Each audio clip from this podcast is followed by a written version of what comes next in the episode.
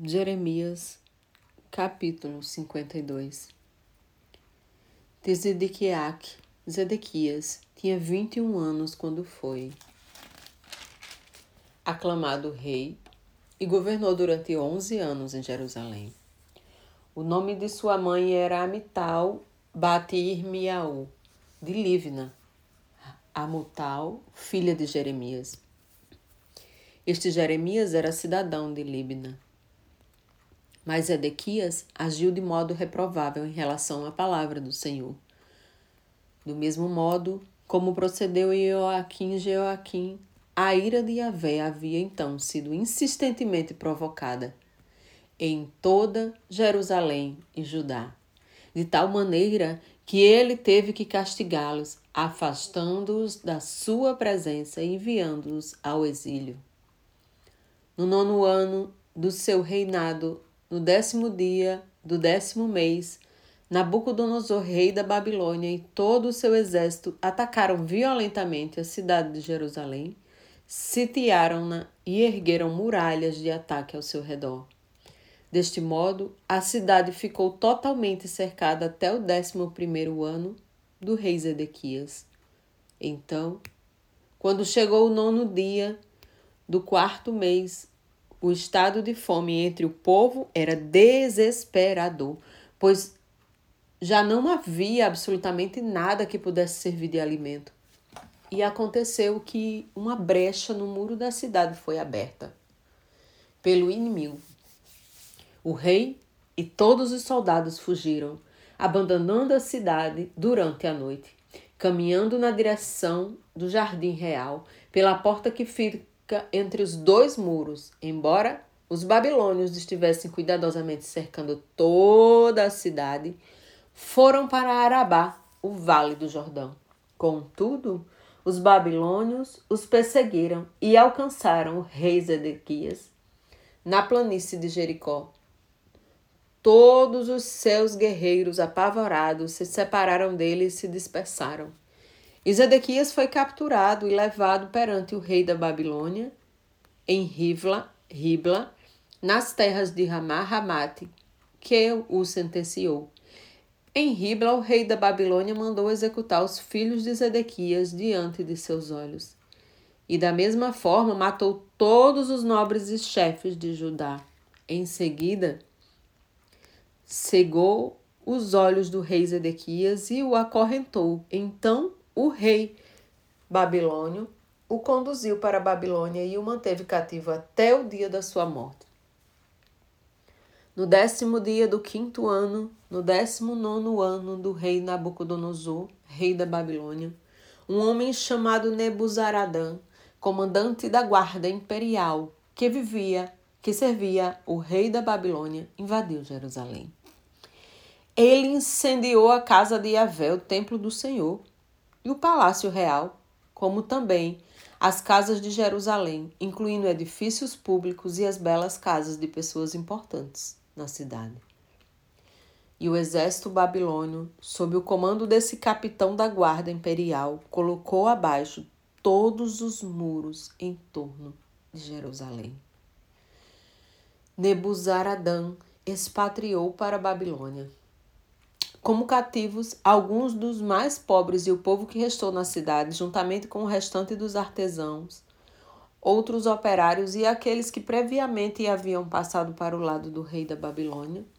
Contudo, Nebuzaradã deixou para trás o restante dos mais pobres e insignificantes da terra para viverem trabalhando como lavradores em suas vinhas e campos.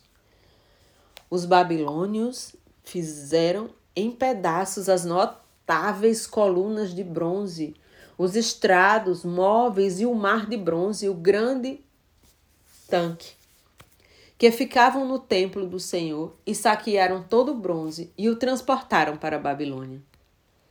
Da mesma maneira, levaram para sua pátria as panelas, pás, tesouras de pavio, bacias de aspersão, tigelas e todos os utensílios sagrados da casa de Yahvé. O comandante da guarda imperial levou embora consigo os copos, os pratos para carregar brasas, as demais bacias, todas as vasilhas pequenas, os candelabros, as vasilhas para recolher cinza e as queimar incenso, as tigelas para recolhimento do sangue do sacrifício e até as colheres. Todos os objetos de arte e demais utensílios feitos de ouro. Ele os levou apenas por seu peso em ouro, e o que era de prata, simplesmente como prata. Quanto às duas colunas ao tanque e aos doze bois de bronze que estavam debaixo de suas bases, que o rei Salomão mandara construir para a casa de Yahvé. O peso e o valor do bronze de todos esses objetos eram inestimáveis. A altura de cada uma dessas colunas era de 8 metros e 10 centímetros de altura e 5 metros e 40 centímetros de circunferência. Cada uma tinha quatro dedos de espessura e era oca. E havia sobre ela um capitel, um remate de bronze, e a altura de cada capitel era de 2 metros e 25 centímetros de altura e era ornamentado com uma peça entrelaçada adornada com esculturas em forma de romãs de bronze em volta. Tudo feito com o bronze da melhor qualidade. A outra coluna, com suas romãs, era igual, e podia-se contar noventa e seis romãs nos lados, as romas todas sobre, o, sobre a rede ao redor somavam um total de cem unidades. Então, o capitão da guarda tomou como prisioneiros Seraias, o sumo sacerdote, Sofonias, o sacerdote adjunto, e os três oficiais e guardas de honra das portas do templo. Dos que ainda estavam na cidade, tomou o oficial maior, que tinha todos os guerreiros sob a sua responsabilidade, mais sete conselheiros reais que haviam permanecido na cidade. Além do chefe dos escrivães do exército que registrava o povo da terra, e mais sessenta de seus assessores que foram encontrados na cidade. O capitão e comandante da guarda Nebuzaradã prendeu todos eles e os entregou ao rei da Babilônia em Ribla. O rei da Babilônia os feriu e os matou em Ribla, nas terras de Ramate. Assim, Judá foi para o exílio longe de sua terra. Este é o número de prisioneiros que Nabucodonosor expatriou no sétimo ano 3.200, 3.023 judeus. No 18º ano de Nabucodonosor, 832 cidadãos de Jerusalém. Em seu 23º ano, 745 judeus mandados ao cativeiro pelo capitão da guarda imperial, Nebuzaradã. E assim, naquela época, ao todo, foram desterrados e levados ao cativeiro 4.600 judeus. No 37 ano da deportação do rei Joaquim, ou Iauquim, Iaudo, Joaquim de Judá, no ano em que Evil Merodá, ou Amedal Marduk, homem de Deus Marduk, tornou-se rei da Babilônia durante o primeiro ano do reinado. Eis que decidiu libertar Joaquim, rei de Judá, e o tirou do cárcere. Em seguida, agiu com misericórdia e gentilmente o convidou para ocupar a posição de honra mais elevada dentre todos os demais reis que estavam com ele na Babilônia. E assim foi permitido a Joaquim tirar as suas roupas comuns de prisioneiro e vestir as suas próprias roupas de nobre.